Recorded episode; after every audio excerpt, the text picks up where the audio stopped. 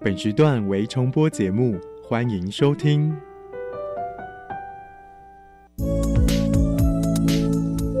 各位旅客您好，本班机即将前往幸福科技岛，祝您旅途愉快。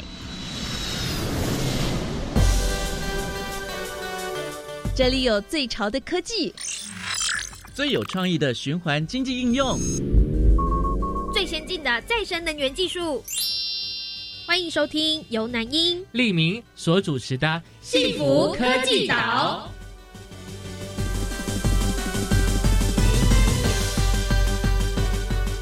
欢迎来到幸福科技岛，大家好，我是李明。大家好，我是南英。幸福科技岛节目呢是在教育电台每周日的早上十一点零五分播出。那今天我们要谈的主题呢是跟大家生活很有关系的，就是智慧电动车及绿能科技。那关于更多精彩的主题内容呢，我们就赶快进入到跳岛旅游区的单元喽。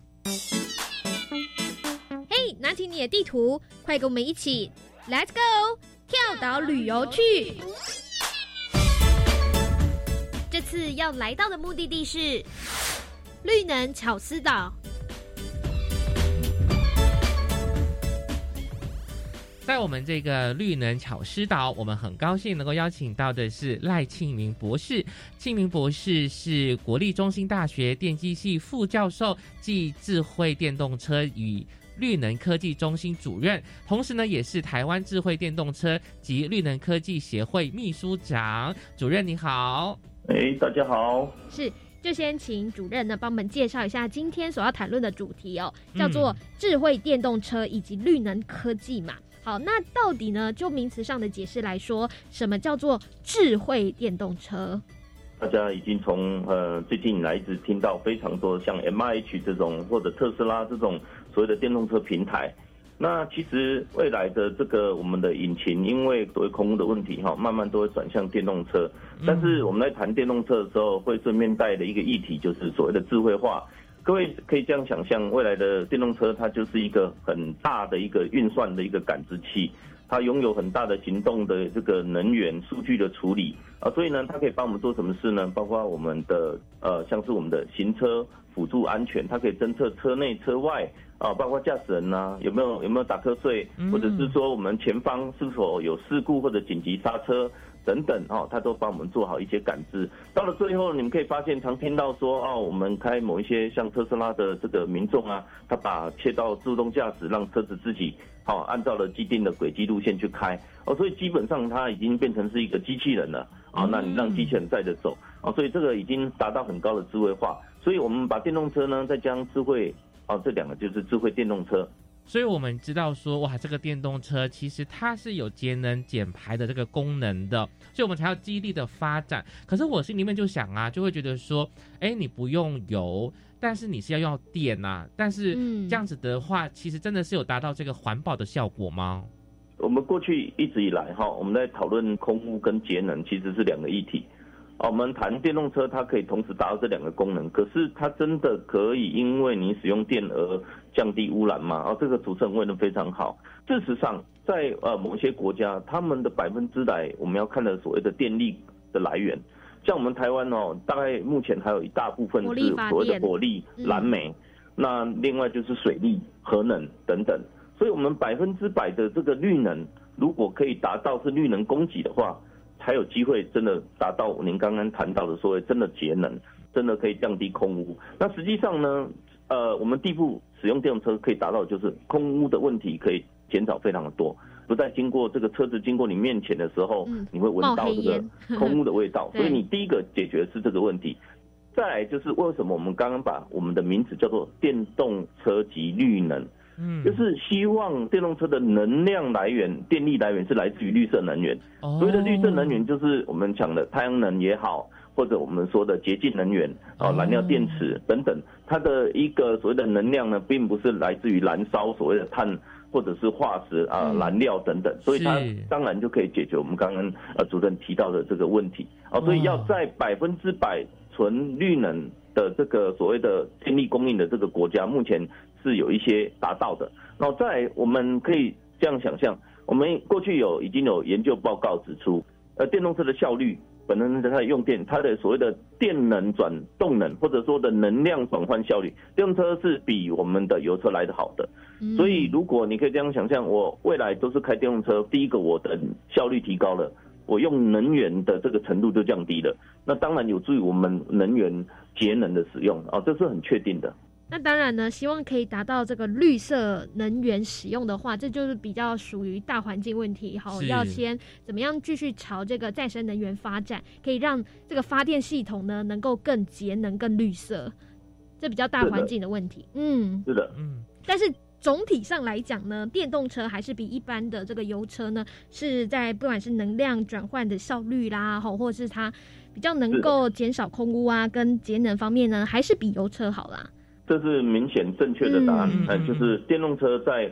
节能跟转换效率、排放空的问题，它是嗯的确可以比我们过去所使用的这个所谓的油车它来得好。所以这个也是我们说电动车是已经是一个进行式，现在进行式。我们走在一条单行道上面，一直往我们未来就是纯电动化的载具啊的方向行驶。没错，而且呢，主任在访谈当中也告诉我们说，其实这个电动车的电呢是朝向这个绿能去发展的。因为我当初会觉得说，哦，电动车会环保或者是会比较节省，是因为它是用充电，是重复使用。但是你说的是，不只是重复使用充电，而且是用这一些绿能，比如说太阳能或者是一些干净的能源，难度会高吗？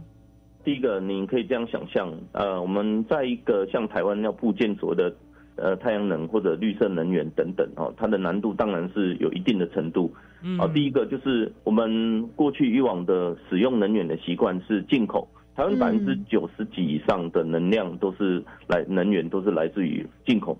但是呢，我们台湾呢，目前来讲，部件所谓的再生能源的一个占比，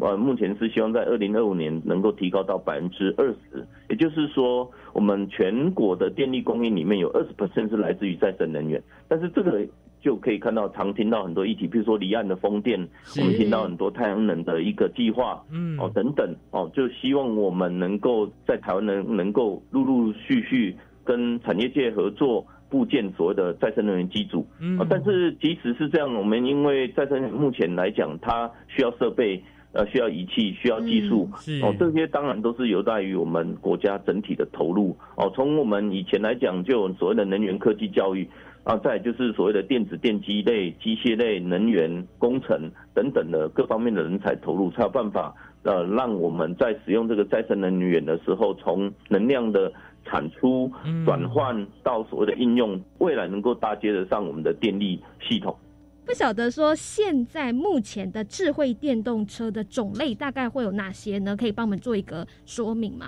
好的，目前我们常听到的一个电动车的种类哈，刚刚我们有提了一下，比如说纯电动车是一个必然的趋势，嗯但其实，在国我们现在目前在市面上常看到的一些车子，像是我们常听到的一些所油电混合车，嗯它也算是电动车的一种。我们举凡哈一个车子的动力能够使用到所谓的电力。啊，它的动能来自于电力的话，我们说它就是电动车，只是它占比的成分，就是说这个电力所产生的动力，啊让我们车子可以驱动的这个成分，占电的部分到底占了多少？占的越重，我们叫做重混合；占的越轻，叫做轻混合。嗯啊，所以我们已经可以看得到哈，我们现在目前有一些车子，你把它停红灯的时候，它会自动帮你啊 down 熄关机，火对，没错就，是启停控制，这个已经是一个国际一个标准了。那当然你你可以选择把启停关掉，那基本上启停就是以来自于电力来源，哦它就是电池驱动的。而且在启停的这个过程中，那当然是希望我们不要排放我们的引擎的空污啊。哦，这个就是我们目前已经达到了。那到了最后呢，你你你慢慢把它加深。我们像我们啊日本的品牌 Toyota，它有出了一个叫 Previous，它就是可以选择两种模式，一种在郊区的模式，一种是在市区的模式。所谓的郊区模式哦，就是我们长途来讲，它可以选择引擎为动力来源。可是在，在我们的市区啊，你可以嗯那个它就是可以选择电力来源，嗯啊。那还有它刹车的时候可以把这个发电机回回充这个电池能量回充，像这个东西都有助于我们所谓的电动电动车一个很重要的指标叫做续航力。嗯哦，它可以提升。所以 hybrid car 的续航力远超过于目前的电动车的一个设计哈。所以我们目前其实已经有油电混合车，可是呢，为什么说油电混合车未来会被电动车取代呢？我们刚刚提到，因为未来的趋势是纯电动，在油电混合跟纯电动之间，未来的趋势是纯电动。第二个，我们刚刚主持人提到说，还有哪些是电动车呢？除了油电跟纯电之外，我们常听到另外一个叫做氢燃料电池。是，嗯哦，在日本呢，我们有听到这个燃料电池车，他们是加所谓的天然气、氢气等等的，哦，利用氢跟氧化合产生水跟电力，那个电力呢能够把它储存到电池，跟电池一起来 hybrid 供应给我们所谓的马达驱动。然后这个也是一种洁净能源，目前供电给电动车作为动力来源的一种很常听到的方式。除了过往在日本哦，它是推广氢能源之外，现在目前韩国的现代汽车，还有一些我们常听到的一些车商呢，也有在开发。所以很简单的，我们把它总结起来，所谓的油油电混合、纯电动、氢燃料池是目前我们这三种最常见的。谢谢。嗯，不过呢，其实。呃，听教授分享，像油电车或氢燃料，应该就是一个比较过渡时期，好使用一个比较混合的方式。但是不管怎么样，最终的发展还是以纯电动为主。呃，我们讲这个，我们过渡时期来讲，我认为是呃是在油跟电啦。哦，刚刚的氢燃料嗯其实它已经是洁净能源的一种，是它就是氢能了。哦，那氢能并不是呃跟应该讲它当然就不是由油来供应，所以氢目前来我们在全世界有两派哈、一派就是推广氢燃料，哦一，派就是纯电。那对，纯电是来自于电池，但是氢燃料是来自于氢。那这两种呢，基本上都是纯电动车，它都是纯电动，只是说它的电力当然也是在纯电池在提供，还是氢燃料电池来提供。啊，这是不同两种的这个呃电化学的一个储能装置。好，是的，那以上报告，嗯嗯谢谢。非常感谢啊，主任呢跟我们介绍这个电动车的种类，同时呢也告诉了我们说，这个电动车的发展呢是一个趋势哦，而且它真的是能够达到这个节能节排的这个效果。那至于更多有关于这个电动车的内容呢，我们先休息一下，待会再请主任来做介绍。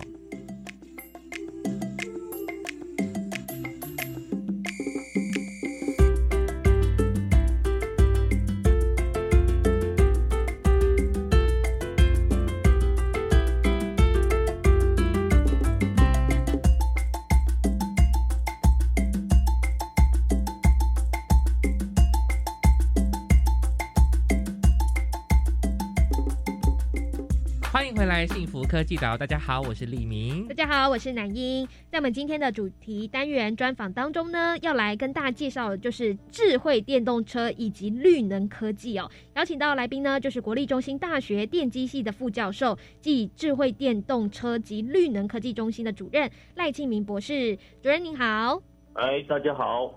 主任，那我们就想要请你介绍一下智慧电动车及绿能科技中心。这个中心目前的这个研究的重点会是什么呢？好的，呃，跟各位报告一下，嗯我们在过去哈大概六到七年之间，我们大概发展了一些技术，是有关于第一个就是电动车里面的电能转换的部分，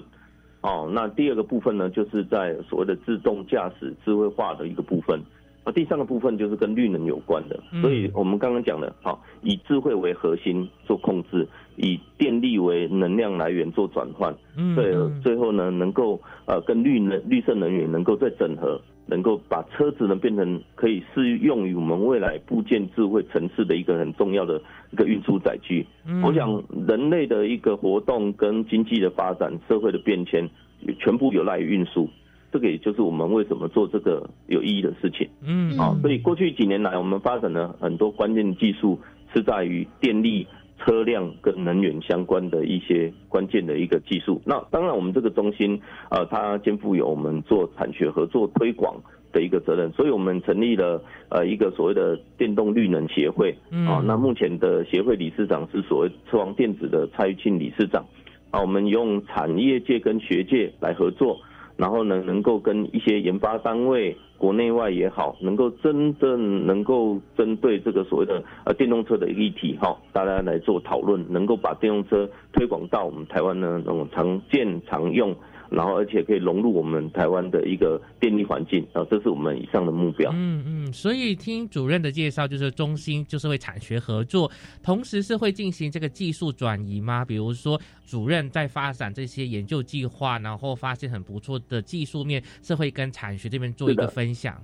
是的，我们过去以来，我们有几个呃技术哈，其实有得到我们业界的一些青睐，然后做转移啊。譬如说，我们近期我们跟车王电子他们的合作，就是他们在开发所谓的自动驾驶的这个公共巴士。哦，那那本身我们就寄转它所谓的扛出百外的这个线控的一个技术，现场控制的技术。哦，这个就是我们产学合作之后呢，继续再把技术移转给他们的。啊，帮助他们进一步开发啊智慧电动车的产品。那第二个部分呢，我们过去来发展很多电池的我管理系统、储能系统，然后这些关键技术我们也转给很多所谓的呃电子厂商。目前像是升阳电池、长源电池，这个我们也都有合作，能够把我们的技术呢跟这个国内的国产的一些厂商，能够帮他们研发能够成长的话，达到我们国产自制的一个能力。哦，所以这个我们过去以来，以及陆陆续续，我们也找了非常多的老师跟我们一起合作，把他们的技术推广到产业界。所以呢，听到主任的分享，就可以知道我们台湾在这个大专校院里面的研发能量哦是很强的，是，而且呢，也要跟呃业界合作，才可以达到产学合作这样的效力呢。哦，把我们大学端好的一些研发的作品产品呢，才有机会让大家让市面上的很多人受惠使用，这样子。是的，是的，对。过去以来哈，我们可以知道说，好像有些人可能会觉得我们高教哈深耕的计划里面，呃，是不是永远是在做研究？哦，其实我们在电动车这个就是实物型的研究，很重要，实物型的研究其实是它有一些关键技术，真的是要去突破，有赖于师生的努力跟国际团队的合作。没错，在学术的能量上面，它有很多数理分析没有错，但实际上呢，我们把这个。跟业界一整合结合在一起之后，我们把它的我们所开发出来的这个原型机 prototype 装载到，譬如说它的车子上面，那我们就自然而然会发现很多所谓的什么实验室等级跟外面等级的一个不同的落差。对。然后呢，我们还要透过所谓的技术成熟度的增进，我们把技术成熟度再再提高。所以通常一个技术真的要开发到真的能够实用化哦，然后再商用化。哦，这个都至少是呃五到十年很漫长的过程。对，而且我听到的是，不只是产学合作，像跨领域，像呃主任你的专长是电机，也许在这个电动车上面，不只是要电机，还需要呃这个资讯、资讯、大数据分析，还有工业设计，要设计不能太丑啊。对，而且激励的，刚刚主持讲的非常叫做跨领域的整合。没错，这个电动车本身都是一个 system level 的东西。如果你可以看。到了，你你里面含有你刚刚讲工业设计技术哦，呃，第二个是它当然有艺术在里面，当然你也可以看到它有电化学的电池，你可以看到它有机电整合机构的部分，你看到它有车辆的传动，你看你看到它有电机的马达驱动，还有最后的资讯化、智慧化、嗯，人工智慧啊，也都在里面。这些东西基本上车子就是一个集成各个领域的一个大成，对，没错。是，而且听得出来，中兴大学呢，就是我们台湾在发展智慧电动车上面呢，是一个很重要的，好在学校端、高教端的这样的一个，呃，是的，是很重要的基地啦。我们真的尝试的努力哈，从过去几年来，我们就是尝试把中兴大学打造成一个，如果说国内外知道电动车的研究，就是中兴大学，一个分特啊，然后能在我们的中兴大学可以代表我们台湾，谢谢。是，哎，那谈到这里。也想请主任来帮我们，就是说明一下。那不晓得说，我们台湾目前在使用这个智慧电动车的状况会是如何呢？其实智慧电动车这个名词哈，如果只谈智慧这件事情，其实我们现在车子已经都非常的智慧哦，因为它有已经有刚刚讲它的感知能力非常强，对我们的驾驶者的行为，它可以侦测你的眼睛有没有打瞌睡，它可以侦测你的手有没有放在方向盘。它可以侦测你你的所有的一个是不是生病了，甚至他看得到、感觉得到你的状况。生病，哎，所以看到生病，他觉得你没有无精打采的，他可能可能会知道你是不是是不是真的有什么问题。譬如说我我们我们现在正在做一些，你手握在方向盘上面，它真的血糖、血压、血氧。哇，我们不用去买血氧机。健康政策中，这个这个是可做到、可做得到的。但你你就是把车子当做你生活当中的另外一个，呃，我们可以讲是，就像我们现在拿手机一样 的方便。是但是它带有的任务是因为你有健康的一个驾驶行为，所以你车子可以呃让你开车开得更是安安全。嗯那另外车外的状况就更多。那车外的状况，你看到雨天、呃阴天、下呃晚晚上、白天等等，那还有不同的车载的前面的一个行驶状况，左右前后，我们都装了很多感知器，所以在嗯智慧化部分，其实跟电动车没有必然的关系。哦，只是因为电动车本身也是朝着这方向在努力，嗯它变成说，我们比如说车厂在卖这个电动车，它一定要能够结合比现在有车更先进的智慧化功能，就是有更多的附加价值了。哎，附加价值更更好。那其实电动车还有一个价值，我们刚刚没有提出来的，嗯电动车不像我们油车。我们油车，各位常听到，油车一买就是开始价格马上跌，你二手车出去的时候没有什么价格真了。的，可是电动车它本身最大价格就是它的电池，它哦电池可能占了这个车子的可能三分之一的价格，对，但是呢，它可以帮你卖钱，为什么呢？未来我们可以想象的，电动车的电力可以解决充电的问题。我们可以这样想，我们台中啊这边需要一台车在充电，但是它电从哪里？它的电可能是来自于台北某一台车子把电放出来，它透过什么啊电力的馈网连接，那再经过电力平台的交易。因为台电跟我们正在合作做所谓的所谓的电力平台交易，能够把电动车的电力连接到电力网，能够让我们电动车的电能够互相的流动。这个就是我们希望能够未来能够解决电力不足的时候，电动它还能够推广的一个一个主意。各位可以想象的，未来电动车是每一台车都是移动能源。我买那一台电动车进来之后，哎，我可以把电卖给台电，我可以利用什么？我你可以利用电价高的时候，这个我把电卖出去，甚至我电价低的时候把电储存起来。哦啊，甚至我充充电的时候，我的电可以来自于太阳能，哦，我根本不用跟台电买电，啊，我们把电储存起来，这个绿电我们把它卖给台电，给民众使用，啊，这个东西已经变成一种所谓的机制，所以电动车未来的价格还会往上提，但嗯往上提是因为你有的是资产，而不是负债，哦，所以这个都是有赖于我们现在电动车的运营模式，它已经跟以往的油车有很大的不同。第一个是充电的行为，使用者行为；第三个是因为你有这台车，所谓的有了电力交易的行为。嗯。哦，这个东西都是未来的啊，甚至我们现在已经在 cooking 了所谓的进行式。谢谢。听起来这电动车好处多多，不过电动车的本质的发展呢，我觉得还是就是回归到就是要有环保这个功能呢。那想问一下主任，中心在推行的部分会到哪些状况呢？哦，我们正在推国内或国外，我们面面临到的问题当然就是价格。嗯哦，价格是有赖于这个普及率嘛，啊，普及越高，价格就越低。但是在一次的这个量，为什么大家有没有看到说，哎，好像没有办法？我们看到机车啊，倒是哎，慢慢的数量变多了。我们其实去调查我们交通部的一个资讯取出来看，其实我们电动车的增长率是 exponential 指数型的成长。嗯但是其实还是占台湾的一个总数量非常非常的少。比如说，我们看常常看到，我们常听到 GoGo 楼，对不对？那这个机车哈，我们好像已经常看见哦。可是你去查它的占比，哇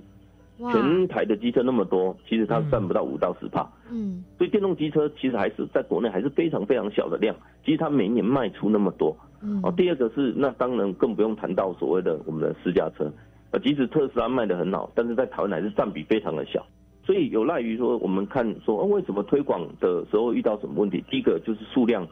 必须持续的提升，可是数量提升又遇到什么充电设施、基础设施的不足。那再就是民众的一个所谓的驾驶者的一个焦虑，就是续航力到底够不够？因为我没有足够的充电设施的话，是是不是我会开开出去开不回来？或者我开到突然没电对，等等，那他有很多疑虑，因为他不是这方面的专业，他也没有办法相信这台车子真的能够带给他很舒适、很安全的一个一个所谓的行驶的一个习惯，或者未来带来的感受。啊，真正有时候我们才能听到说啊，电动车失火啊等等啊，他都有很多疑虑。所以我们就是要技术来解决这疑虑，然后透过产业界的合作，把台湾的一个环境打造好，啊，这个是我们目前最重要的工作。嗯，所以呢，也是还是有赖中心大学的这一个智慧电动车以及绿能科技中心，还有产业界哦，共同呃产官学啦，共同来努力推动我们的这个电动车的发展。好，那更多相关精彩内容呢，我们先休息一下，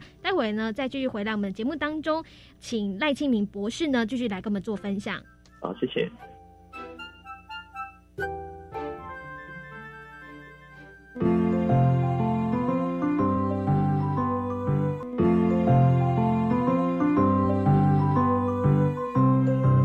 大家好，我是性别平等 Easy Go 的节目主持人文龙。无论你是女人或男人，或者是非二元性别，在这个多元的世界里，多爱自己一点。也欢迎您每周日下午三点零五分收听最有性别意识的性别平等 Easy Go。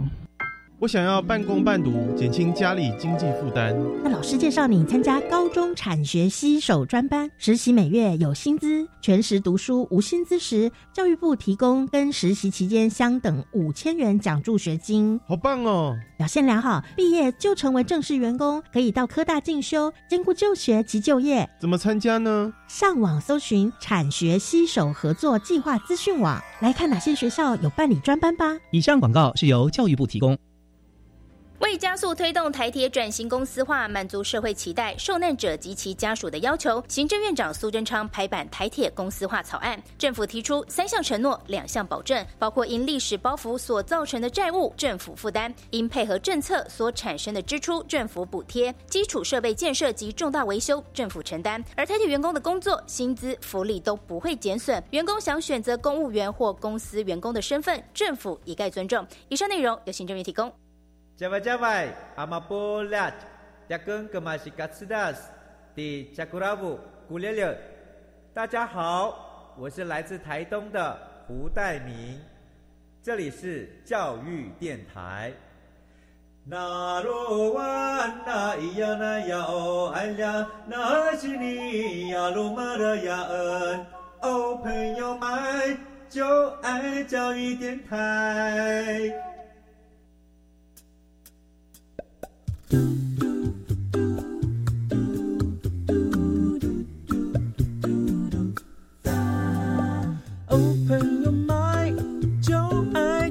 电台。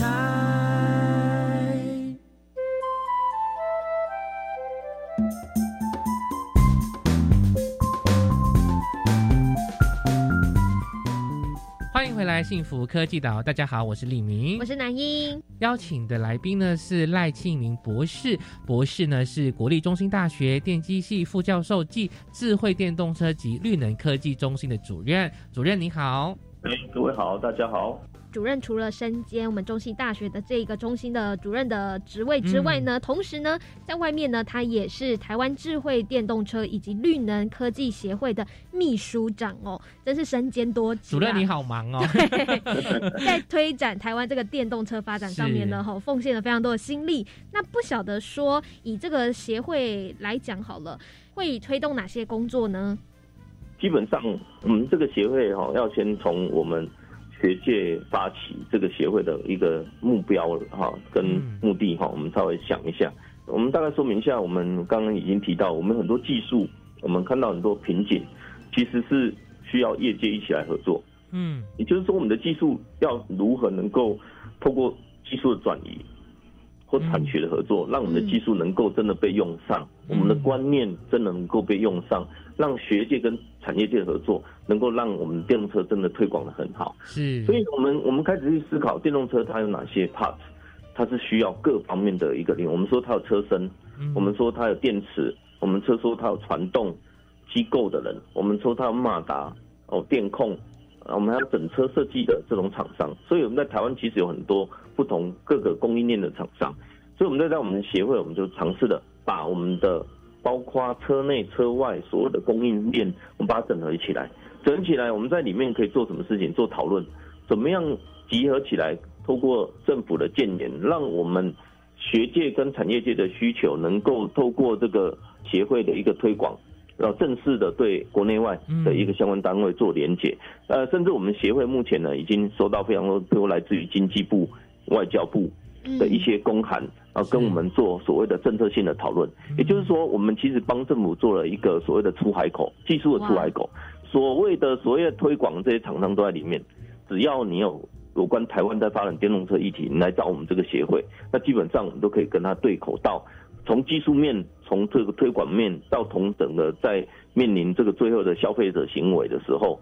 政府都可以通过这个协会的合作，能够了解到他怎么样做一个施政的一个检讨跟调整。哦，所以我们有非常多组别，包括国际的一个交流，因为我们很多电动车还是来自于国际的技术，哦，台湾有非常多需要跟国际合作的一个点。第二个是我们有所谓的产业推广面，所以这有很大的一部分的这个工作是在产业的一个互助的合作，在各种不同的专案。嗯，好，比如说我们国家在推二零三零年。公车一万台的这个政策性的宣示，那必然仍然会有很多工作需要这些企业去合作啊。那你可以看到，因为汽车就是是一个系统化的工程的一个一个行业，电动车又更是，如果没有群策群力来做合作，它变成是一个团队的话，甚至我们讲说，我们为什么说电动车是另外一个护国神山？因为它是一个国家队。我们可以看看得到，它其实已经被红海带出来这些议题。其实，在过去几年，我们成立的比红海还早。我就在推这件事情，是那就是为了让电动车的一个绿能，包括车外的环境、能源的电力，跟车内的一个所谓的组装，这些供应链能够集合起来，真正做出国产化的电动车，然后最后成为国家队对外出口。哦，我想这个是一个我们协会。这个成立的一个最主要的目的是是主任，不管是在这个中心或者协会的名称上面，我们都会看到说台湾智慧电动车暨绿能科技，都会把这个绿能科技呢放到电动车里面去一起谈哦。想要问一下，自动电动车跟绿能科技的关联又是什么呢？好的，我们一开始在谈这个电力驱动，那一定要电。哦，台湾其实是一个。百分之九十几来自于能源哈，来自于进口的，不管是天然气或者是很多的啊煤啊等等，都是来自于进口。可是有人谈到说，电动车真的能够省能吗？真的能够排污吗？然后它的电如果是来自于火力，那不就也是用的越多电越造成空污吗？对，所以我们来谈电动车的电力，我们希望诉求百分之百是绿电产生。那这样的话，就要结合到我们国内的这个国家政策，在二零二五年前，我们希望再生能源的个占比能够提高，哦，提高到甚至有些国家，实际上有一些小岛国家，它是百分之百占比，它是来自于什么？绿色能源，不管是风力或太阳能，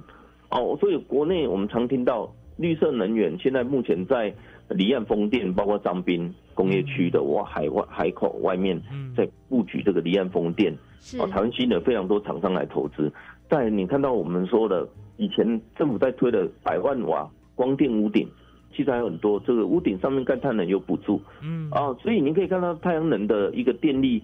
跟这个风力慢慢在台湾已经慢慢开始成长发酵，可是实际上能够那个比例还是要慢慢提高的话，还是很不容易的，非常不容易的，因为台湾真的是比较小，嗯。哦，那所以我们还是努力在做，可是。为什么电动车未来一定是绿色能源支持呢？我们看一件事情，就是电动车的电力它本身就很其实是电池储存的，它只是那个电是哪里产生的。所以，如果我们要谈世界上的趋势，绝对是绿能，不可能是由我们能够带为环境再带来这个所谓的空污问题，呃，甚至我们在碳排的问题。我们国际上的公约已经告诉我们，在二零四零年、二零五零年之前，我们地球的空污排放碳。的的量要回到过去的几年前的水准了，嗯，而所以也就是这样说的话，我们必须要更积极的去做碳排的问题的解决。那碳排问题就是我刚刚讲的，要靠高效率的能源转换，我们利用绿色能源的引入导入作为我们的电力来源，那才有机会。所以智慧电动车在推广的时候，我们就是必然就是跟绿色能源科技整合，啊，这个也就是我们说。智慧电动车加上绿能科技这两大产业，现在形成一个造园产业，形成另外一个一座所谓的护国神山，在在这个台湾台湾呢，重扮演非常重要的一个角色。所以政府应该的确是有一个很好的一个重视在我们协会里面。我可以跟各位说明，其实我们调查全球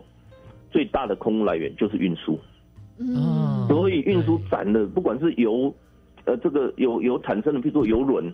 譬如说我们的航空、航空器、嗯我们的车子，所有因为人类变迁引动的空污排放是最严重的，所以运输的问题如果能够解决，那个国家的碳排就会减少很多，它就越有机会，它先达到国际的公约目标。是，嗯，所以很多国家它就先从运输下手，嗯，它是这样的目的。对，是。那说到其他的国家，我觉得借鉴或者是国外的这个范例参考也很重要。不知道主任可不可以介绍一下，哎，哪一些国家在推行这个智慧电动车跟绿能科技的发展上呢，是一个楷模，是值得学习的国家？是的那它的这个作为又是什么呢？我想像丹麦、冰岛、德国这些所谓的欧洲国家，它本身他们做的是比较快啊，嗯比较快。他们人口数或者是整个工业的进步，让他们很早之前在没谈到电动车之前，就把太阳能这些跟所谓的绿电跟传统的这个电力，把它已经切开的很清楚。他们的再生能源占比都非常高，所以你只要看到再生能源占比非常高的国家，它必然就是已经走在前面的。当然，呃，核电的这个问题先撇开来，它是安全性的问题，那其实它的转效率是最高。但是再生能源你要投入的话，基本上我们现在的两大方向就是风电，然后太阳能。那那另外额外的，像是我们刚刚讲说燃料电池氢能，这个是一个另外一个很大的主题在做讨论的。刚刚已经有谈到所谓的氢能车，嗯哦，这个本身氢或天然气能够造成我们另外额外的能量来源，这是另外一个主题。哦，所以我们看看到我们目前我认为比较成功的国家，那其实像中国大陆，他们也积极努力在发展这一块，嗯大家都跟得很快。那日本是推氢能，那但是几乎能够百分百绿电的这种国家，它占比百分之百的话，像我们讲说丹麦、冰岛、德国这些国家都相当的比例非常高，啊都是在欧洲国家。其实要带动智慧电动车的发展哦，吼，在这个再生能源的发展上面呢，也是需要同步进行的。嗯，是谈完了今天的主题，好，电动车就让我们知道说，电动车呢不仅是绿能科技的发展重点呢，同时呢，好，透过这个智慧电动车，我们也可以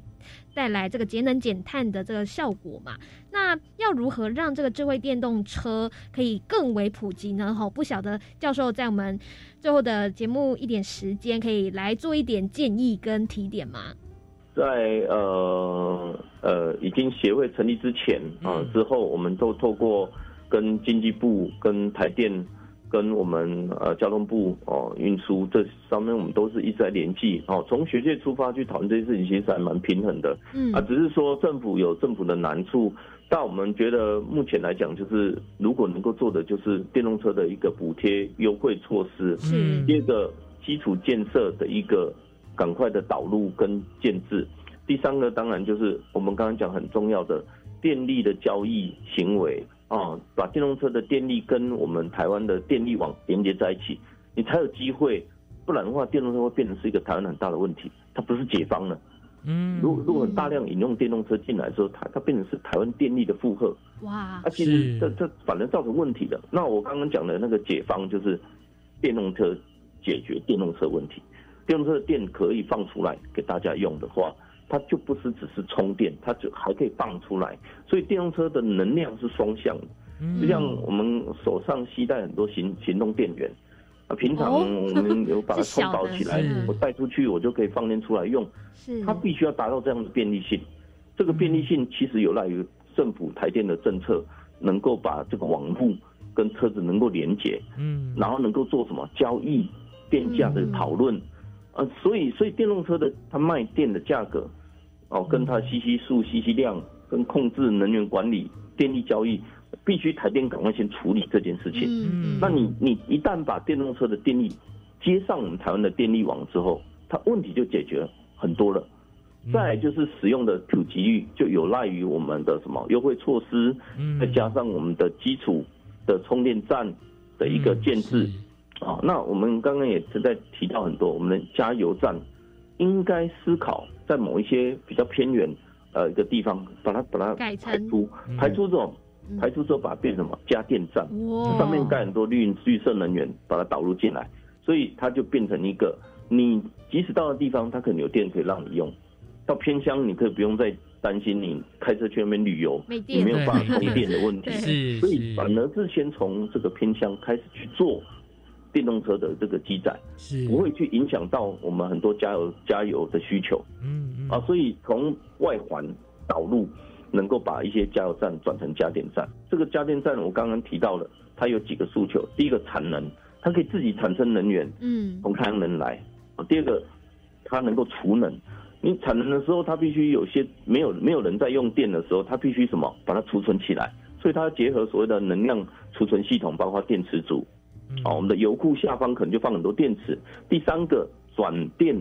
它会把电转出来，所以三电的一体的一个整合的充电站，它是绿能，它是储能，它也是转电的一个一个机制就在里面啊。然后从我们的比较外围的偏向开始慢慢往室内布局，从郊区慢慢往市区布局。那这样的话，我们台湾的扩散啊效应会很高。但当然，我很期待就是政府应该先从公共的运输。先跟我们的公共车系统先去导入这个全面化的电动车，因为公共的议题它其实可以包容整个大部分的一个民众的使用。呃，那如果我们当然不希望，如果你交通已经政府投资在所谓的公共运输全电动化的一个经费已经很高了，那必然它部件的很全面化，那民众就不用自己一定要车。路网如果足够的话，我们不一定要车，它可以搭载着我们整家全家，我们都很方便的地方。那自然而然，一定是从我看台湾一定是从这样的一个起点，从公共运输开始，会慢慢引导我们这个电动化越来越多。啊，以上是我的建议。哇，非常感谢主任对电动车发展的建议啊，也很感谢呢主任的分享，让我们对电动车，尤其是智慧电动车与绿能科技有更多的了解。我们非常感谢主任的分享了，谢谢主任，谢谢谢谢。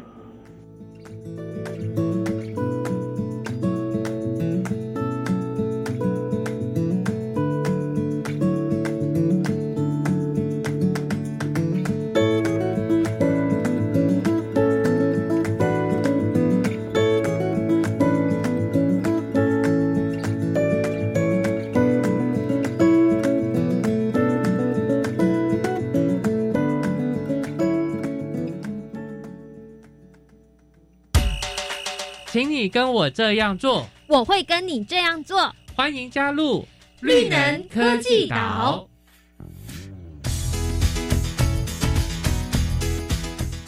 在我们今天的小单元当中呢，好要来为大家介绍的主题就是关于电动车的充电设备哦。邀请到来宾呢，就是台达能源基础设施事业群的行销经理王央玲小姐。经理你好，你好，你好。那经理，我们知道说啊，现在全球暖化的问题呢，其实其实呢，各国政府都很积极的推推动这个节能减排，然后如何达到这个低碳的效果。所以我们看到了这个电动车，还有电动机车也是相当的很普及化。那我们就想说呢，在这个小单元里面呢，请经理呢先来介绍一下这个电动车的配备哦，让我们有更多这个认识。所以请问一下，贵公司的电动车充电设备的特色是什么呢？好，我这边很简单的介绍一下啊，就是说，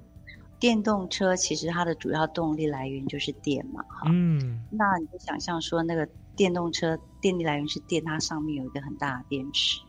那基本上就要一个充电设备进去。其实电动车的充电跟加油也不太一样，像加油的话，你到加油站你就会看到一个很大的一个加油设备，那几乎每个地方长得差不多，哈。那但是电动车的充电设备的话，其实它就比较多样一点哈。那台达的电动车的充电设备，基本上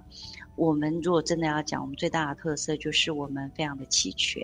嗯，从那种家用的，大概就是所谓的六 k 瓦，甚至到那个二十二 k 瓦这样子家用的一个充电设备，到商用的，就是大概从。二十几 k 瓦到一百 k 瓦，属于商用的，甚至于那种比较是公用的快速充电的，从五十到三百五十 k 瓦，这些的话，基本上台达我们都有，我们的产品都含挂这些，所以这是我们第一个就是产品的，就是我们非常齐全，嗯嗯嗯。那另外，其实台达我们在整个我们在行业里面可以立足的，就是我们的整个。产品的充电效率，就是我们的效率是很高的哈，所以以那种快充来讲的话，我们大概也已经到九十六、九十七哦。那这个是另外一个，就是充电效率高，这是我们另外一个特色。那，当然还有其他很多使用上的一些保护措施啊，或者是一些友善的界面等等，这些都是我们。可以带给充电一些比较好的经验的一些特色是，嗯，那我蛮疑惑，就是一般如果以这个公用充电站来讲，我们都看有些可能以机车品牌来讲好了，那可能就在某些像是便利商店前面呐，哈，等一些公共场所都会摆一个公用充电的站嘛，哈，就是插满很多的电池。那像这样子的话，你们也是有做这个层面是吗？然后还有在个人的部分。哦，我这样说哈，那个你现在看到那个机车那个插满电池，那是因为机车目前在台湾它的充电方式它是用换电的，所以它是把电池充满了，然后机车过去的时候它可以换电哈。因为台湾机车那么多，你要找到很多地方可以插插头去去充电的话，其实是不太现实哈。所以台，所以您刚刚讲的是。台湾的机车的充电方式，它是把电池充满去换电。对，那电动车的话，当然也有一派说法是用换电的。那这边我就不讲换电，我就讲充电哈。嗯，那其实呃，台达我们的角色倒不是在设立充电站，而是去提供提供一些充电设备。嗯，我如果以台湾现在我们看得到的哈，譬如说我刚刚有讲，譬如说比较家用的，其实现在台湾有一些社区。特别一些新设的一些建物哦，你大概就已经可以看到有一些那些比较小型的，大概就是我所谓的七 k 瓦。现在七 k 瓦是一个主流，七 k 瓦上下的一个小的一些充电设备，其实你在一些住宅社区那看得到。那另外呢，甚至于在，因为我本身是台北市的居民，嗯，所以其实台北有一些。公用的一些停车场看得到，对，没错。我我蛮常去，我蛮常去中山堂哦。中山堂骑 B One 就可以看到台达早期的最早在那边设置的白色的一个充电桩哦，那个大概就是七 k 瓦上下。那 B Two 有一些其他厂牌，我就不讲是哪些哈。嗯嗯。所以其实，在台湾的一些呃停车场已经有开始这些是是。然后最近的话。应当在一些高速公路的一些休息站也开始可以，也可以看到。嗯，像我今年年初的时候，我其实到东部，在某一个水泥公司他们的一个嗯一个休息区，其实已经可以看到某 T 厂牌的汽车 公司那边设非常有名哦，其实很其实很需要哎，如果在高速公路上没电，其实很焦虑的。对，尤其是长途长途旅程。对，没错没错。那之后应当在台湾，其实呃，T 厂牌的那个车子是他们是最积极的嘛。但是现在，我想在今年的下半年之后，应当在高速公路的一些休息站陆续就可以看到台达的一些充电桩，因为跟一些合作厂商已经有开始在补建。嗯嗯。所以在下半年就可以开始看到。在高速公路一些休息站，或者是说这部分的话，也可以看到一些太大的一些充电桩。嗯，是。那我们一般谈到电动车，都觉得它是一个比较环保哈，就是比较可以减碳排嘛。那不晓得说以这个电动车的充电这些装置来讲，可以怎么样来协助呃，就是在做这个减碳排工作上面的发展呢？我这样说哈，基本上。整个减碳排最重要的还是在那一辆车了哈。嗯，那如果充电装置能够扮演的角色，那当然就是说我的充电的效率要能够高嘛。我刚为什么特别谈到充电效率？因为这边可能免不了要讲一点点小小技术的东西哈。嗯，就是说其实电池用的电是直流电。嗯嗯。那但是我们电网下来的电是交流电，嗯，所以交流电要转到直流电的中间，要有一个转换的一个效率。是的。那如果你的转换效率越高的话，也就表示说你所浪费掉的电能就越小。嗯，没错。那所以其实台达的话，基本上我们在转换效率做的高的这一块，其实是业界翘楚，我必须要说是世界级的这样子的技术。嗯，那那因此就是说，我们能够在这个环节上的这个是我们的一个很大的。能够做到一个很大的一个贡献嗯嗯。那另外就是说，除此之外的话，嗯，充电的管理，我们也有一个充电的一个管理的这样子一个软体平台在。基本上，怎么样让要充电的车子在适当的时间得到最大的满足，也需要靠这样的充电的管理的系统来运作。所以就是好的转换效率跟。可以让充电的整个运作最适化的管理平台加总起来，这是我们在电动车的这个整个减排的环节里面，我们可以做到的一个主要的一个贡献。那当然，如果要再多谈一点的话，其实就是说场域，你就把它想说电动的一个充电站那个场域来说好了，你除了要有高效能的。充电装置之外，另外就是怎么样让这个整个场域的那个电源的一个配置跟电源的管理做到最好。嗯，其实这个是台达能够做的。比如说，可能可以运用，比如说再生能源，或是运用那个储能的设备，好，然后让那个整个场域的用电可以达到一个最佳化的一个做法。其实这也是一个太大的。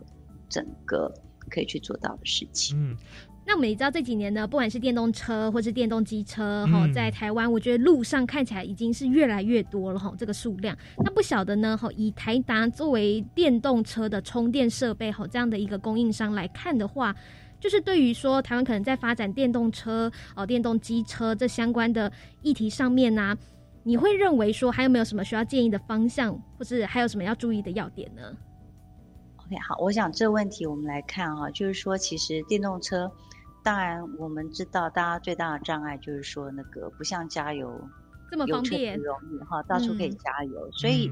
怎么样让充电设施可以达到一定的普及化哈，这个是大家最关心的哈。嗯，那我们最近也碰到，就是说，其实，呃，有很多社区，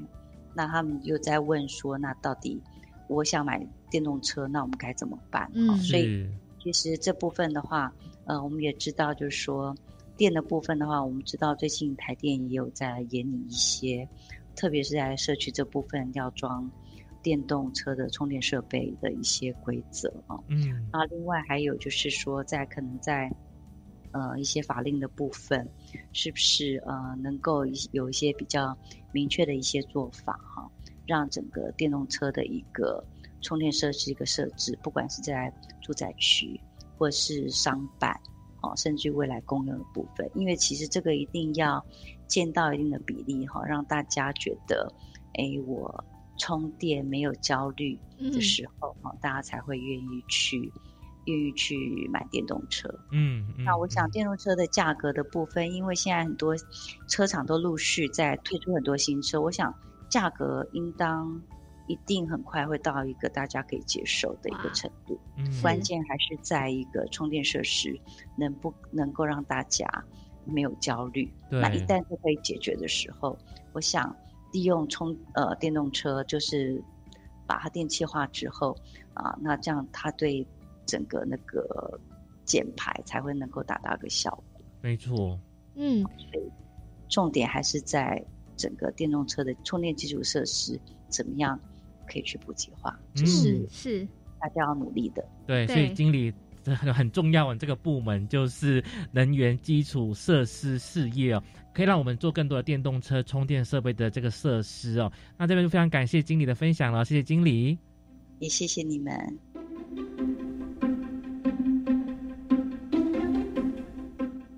我觉得电动车是未来的趋势哦，因为响应环保。不过呢，呃，它的配备，比如说充电器啦，或者是整个道路的建设，都是需要去考量的。嗯，没错。这个趋势呢，其实是不可逆的。有许多的公司，不只是我们比较熟悉的这个 T 牌哦，哦，就是做这个电动车产业。像我们的红海企业呢，也确认在明年呢，可能会在美国、泰国设立电动车的工厂，预计呢，二零二三年会投入量产。哇哦，那希望呢，我们这一期的节目呢，听众朋友们觉得还不错。那有这个电动车的知识哦。那至于下一集我们会谈什么议题，以及跳哪一个岛去呢？就敬请期待。记得每周日十一点零五分到十二点准时收听我们的幸福科技岛。再见，拜拜。